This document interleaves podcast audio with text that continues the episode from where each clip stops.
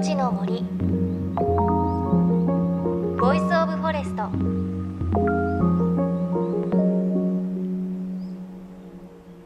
おはようございます。高橋真理恵です。さあ15日七五三ということでこの週末はお子さんと参拝に出かけるというパパママ多いでしょうか？この時期ねあの千歳飴とか持っているお子さん見ると本当可愛いなって思いますよね。それにこの時期の神社は、まあ、大きなイチョウがあったりするとすごく綺麗ですよね。そろそろ東京もイチョウ並木色づき始めました。私は特に東京の外苑前のところにあるイチョウ並木が好きでまあ綺麗に色づいている時も好きなんですけどイチョウの葉っぱが落ちて本当に真っ黄色の絨毯になるんですよね。あそこを歩くのすごく好きです。さあ JFN38 曲を結んでお送りします。命の森 Voice of Forest。この番組は鎮守の森のプロジェクトをはじめ全国に広がる植林活動や自然保護の取り組みにスポットを当てるプログラムです。各分野の森の賢人たちの声に耳を傾け森と共存する生き方を考えていきます。さあ今週も引き続き東京上野国立科学博物館で開催中のラスコー展を監修した研究者海部陽介さんのインタビューです。サラスコー展もご覧になったという方もいるかもしれません。実はフランスラスコーの本物の洞窟壁画は現在は保全のために研究者ですら入ることができなくなっているんです。この展示ではそのラスコーの洞窟の凹凸までを最新の技術で精密に再現。さらに日本初公開となるクロマニオン人たちが使っていた本物の道具や装飾品も展示されています。こうした2万年前の壁画や装飾品を海部さんは人類が初めて手がけた芸術ではないかと話します。これでも例えば今で考えると今例えば壁に絵を描くとか、うん、まあ、普通に絵を描くでもいいんですがそれって、まあ、誰かに見せるとか自分の表現だったり、うん、そういうのだと思うんですがクロマニオン人もそうだったんですかね？そうですね。もうこれ鑑賞に耐えるというか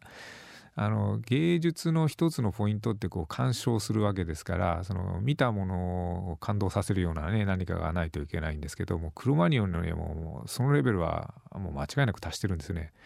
あの線の一つ一つの線の描き方がですねもう一筆書きのようにこうさっと描いてるんですけれど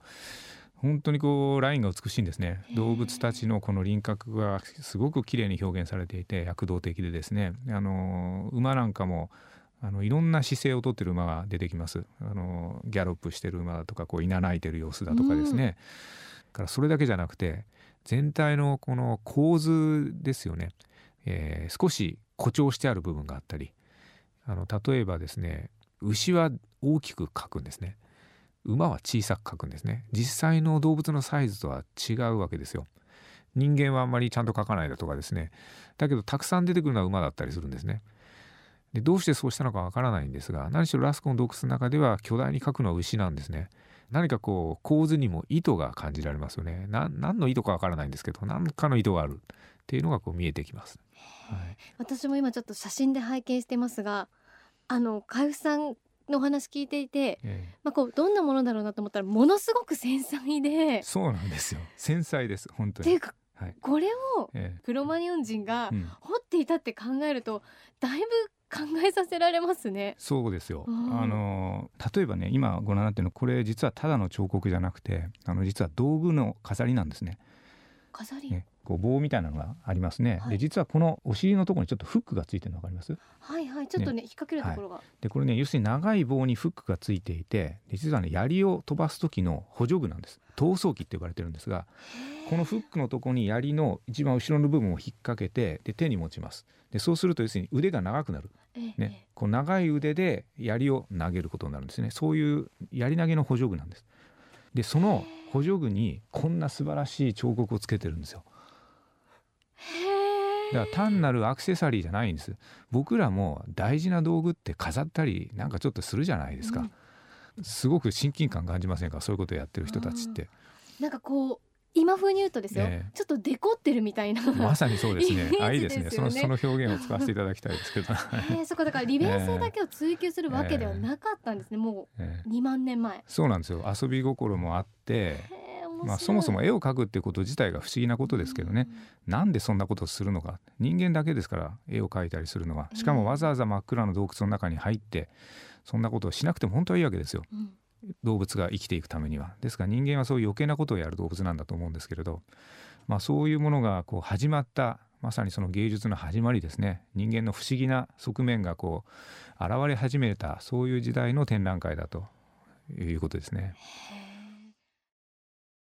人間は余計なことをする動物っておっしゃっていましたね。でその余計なことが、まあ、芸術になって今の時代のエンターテインメントにつながるっていうことなんですよね。でなんかねお話面白かったですね。自分の道具をかっこよく可愛く今風に言うとデコるということできっと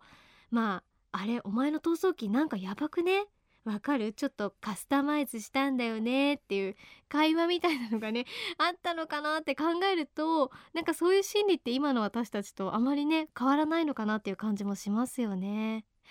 さあそしてそんなクロマニオン人たちが残したラスコー洞窟壁画の中でも最大の謎があるんです。海部さんに教えていただきました。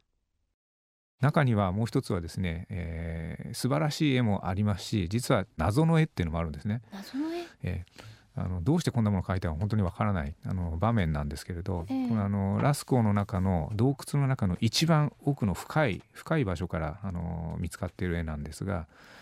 えーバイソンと牛の仲間ですね、牛のうんうんうん。はい。まあ、非常に巨大なヨーロッパバイソンのあの大きい動物ですけれど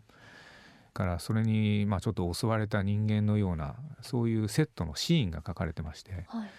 これ非常に珍しいんですけどあちょっと今絵を出してもらいましたね。ねこれバイソンがいますね。ええ。でよく見ると,、えーとお腹のところなんか刺さってるようですね。でこうお腹からなんか出てますよね。これね多分腸が出てる内臓が出てる腹渡が飛び出てるわけですバイソンの。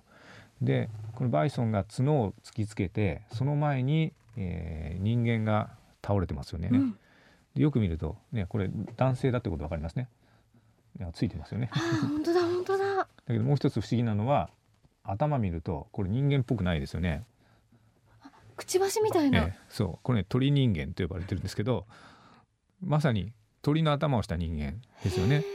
でその彼の下のとこにはまたこれこれも多分闘争機だと思うんです。あのうん。鳥の彫刻をした闘争機さっきの槍投げの補助具ですね、だと思うんですが、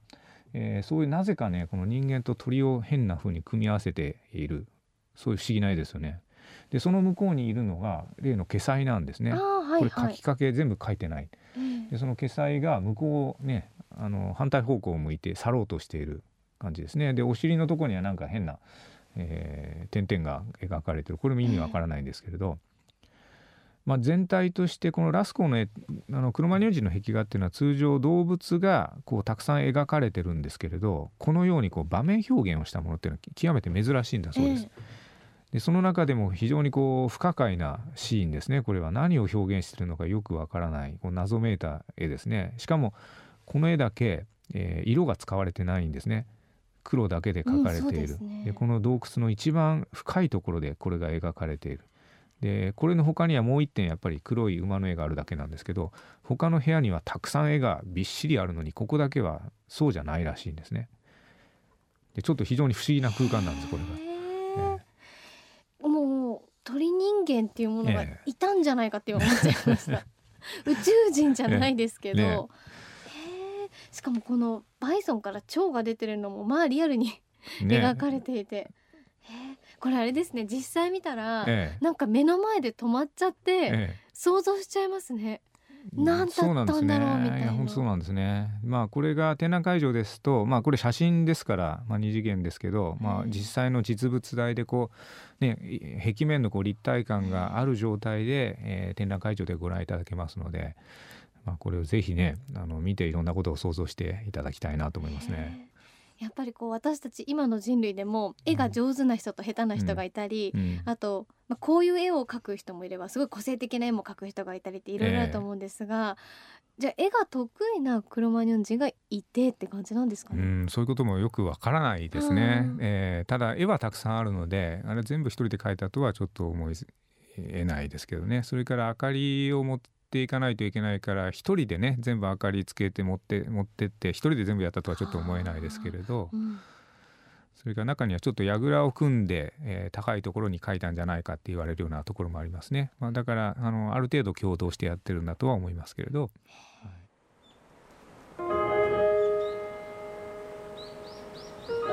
命の森。 Voice of Forest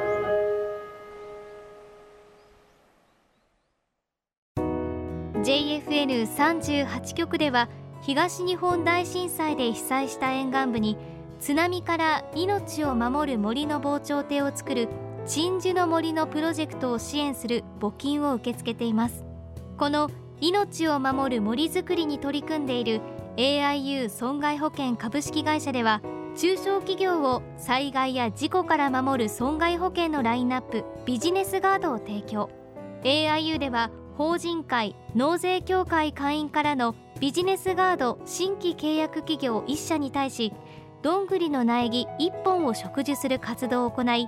被災地の復興全国の防災減災に取り組んでいます。詳しくは番組のブログをご覧ください。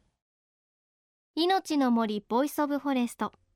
今朝は国立科学博物館人類研究部人類史研究グループ長海部陽介さんのお話をお届けしました。いや海部さんのお話すごく面白いんですよね。というか海部さんのこの声のトーンとかお話の仕方がすごく神秘的でなんかこう妄想がねかきたてられるんですよね。で最後鳥人間のお話していましたがすごく不思議なんですよねこの絵。頭が鳥の人間なんですけれどまあ本当にそのことはいろんな説があって学者の方々もまだこれはわからないというのが本音なんだそうですね。で海部さんとお話ししてたらもしかしたらその当時のシャーマンのようなまあこう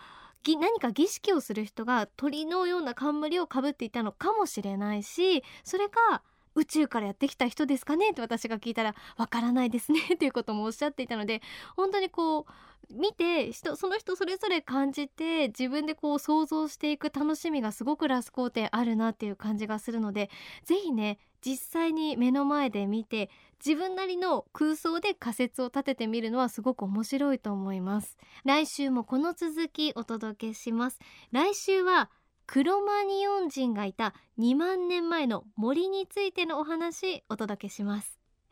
そして番組ではあなたの身近な森についてメッセージお待ちしています。メッセージは番組ウェブサイトからお寄せください。ラスコ展も見に行ったよという方いらっしゃるでしょうか。